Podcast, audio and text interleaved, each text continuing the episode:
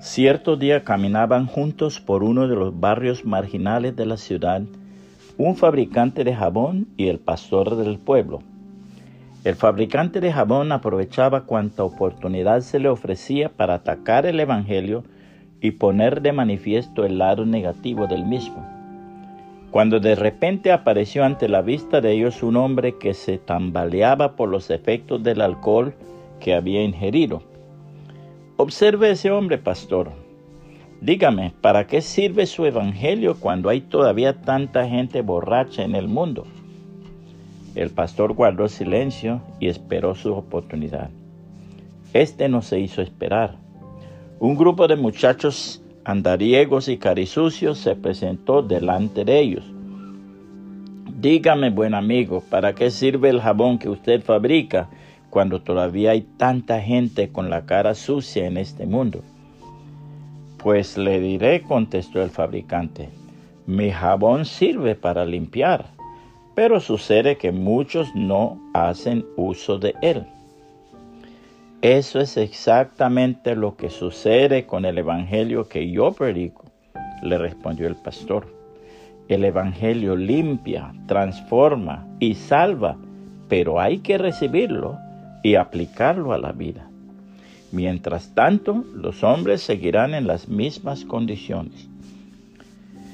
El Señor Jesús, refiriéndose acerca del endemoniado de, de Gadara que fue liberado, dice en San Marcos, en el capítulo 5 y el verso 6 y 8.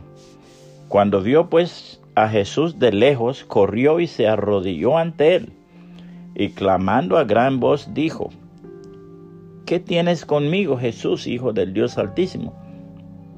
Te conjuro por Dios que no me atormentes, porque le decía, sal de este hombre, espíritu inmundo.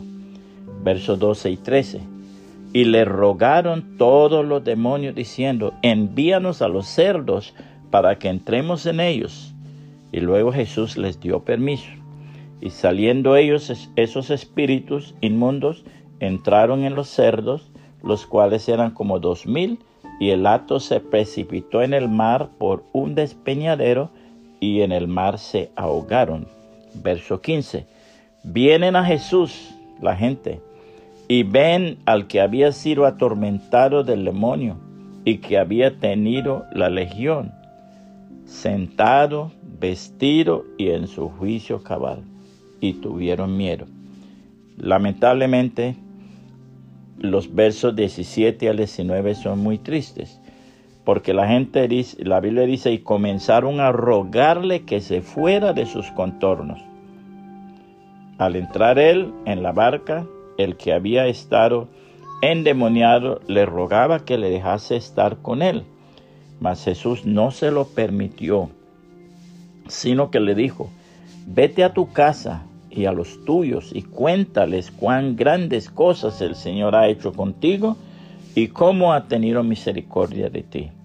Marcos 5, versos 6 y 8, versos 12 y 13, verso 15 y del 17 al 19. Puede compartir este mensaje y que el Señor Jesucristo le bendiga y le guarde.